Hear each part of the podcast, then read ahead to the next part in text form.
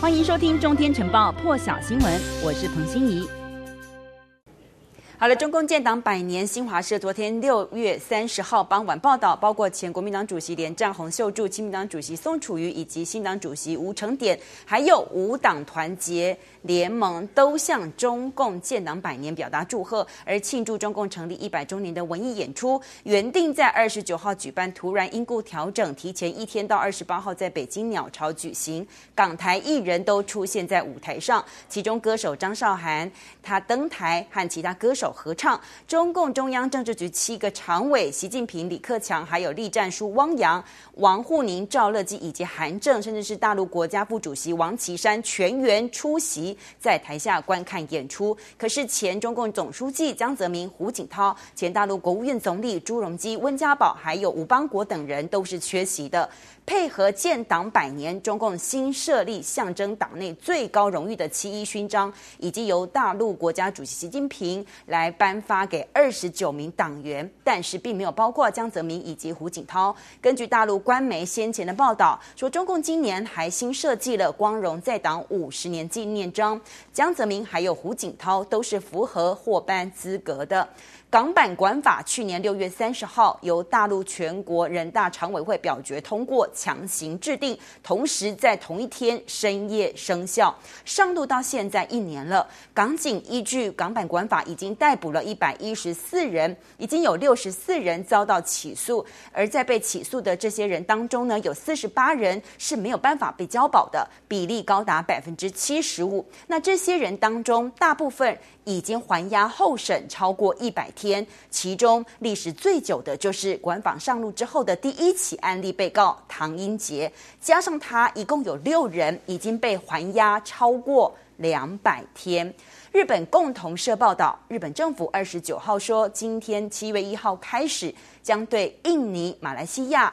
菲律宾、泰国捐赠新冠疫苗，各捐赠一百万剂，同时再度向越南还有台湾捐赠疫苗，代表全球将有六个国家收到日本捐赠的疫苗。日本预定呢，今年七月一号呢，将 AZ 疫苗先空运到越南、马来西亚还有印尼。菲律宾和泰国也将分别在八号以及九号收到疫苗，台湾则是预定在八号的时候接收来自日本的一百剂 AZ 疫苗。那日本从七月中旬开始，将会透过 COVAX 平台提供大约一千一百万剂 AZ 疫苗给东南亚、南亚以及太平洋岛屿国家。日本外务省现在说，马来西亚、印尼还有菲律宾跟泰国的疫情现在都正在恶化当中，而这四国的接种率呢不太高，分别只有百分之六点五、四点九，甚至是只有二点五和五而已。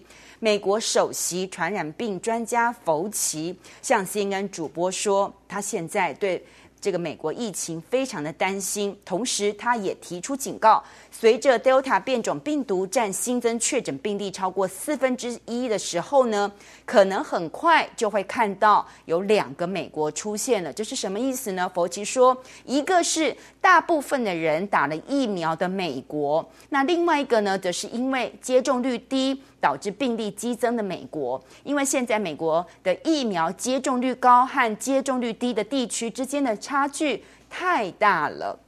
NHK 报道，日本关西大学从六月二十一号开始就为三万五千名师生进行职场接种作业，没有想到在二十七号的时候，却发生诊所冷藏疫苗的冰箱发生故障。那个时候呢，冰箱还发出了警示音响，导致温度超过疫苗保存上限，就是超过摄氏八度，因此报废了两千五百一十。剂的莫德纳疫苗。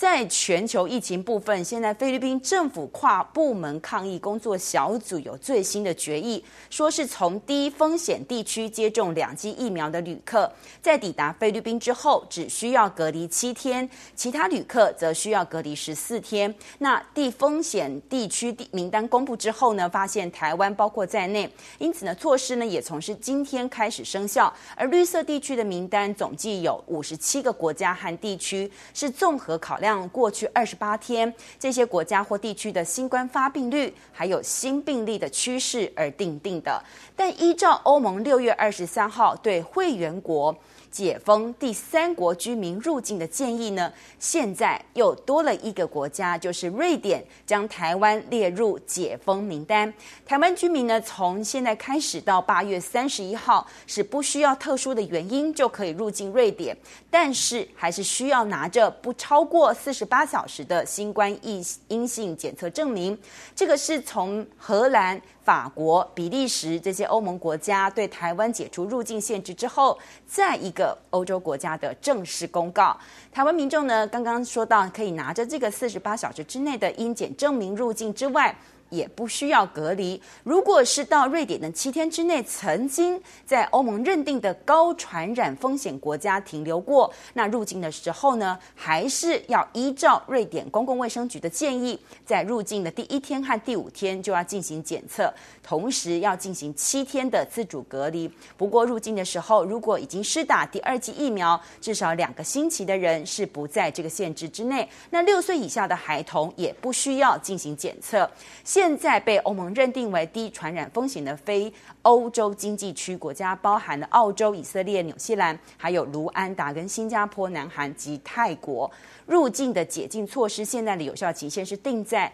八月三十一号。到时候解禁的这个时间满的时候呢，会看疫情的变化，还有欧盟建议再进一步调整。还要再来看的是迈阿密大楼的倒塌现场，进入第七天了。在倒塌的瓦砾堆当中呢，现在现场再度寻获四具遗体，累积死亡人数现在来到十六人，而来自全美五十州九百名搜救人员还在持续进行地毯式搜索当中。现场的状况，每天警消的描述都是非常的危险，也使得他们的任何行动都必须要经过深思熟虑，因为整栋建筑物经过。这个松饼式的坍塌，现场的断垣残壁是一层又一层的相互交叠，使得任何可能在这个狭小空间当中生存的人是没有办法和外界直接接触到的。因此，消防队长说，其实他们已经付出了百分之一百一十的努力，还是希望能够在现场出现些微成功的契机。更多精彩国际大事，请上中天 YT 收看完整版，也别忘了订阅阅。按赞加分享哦！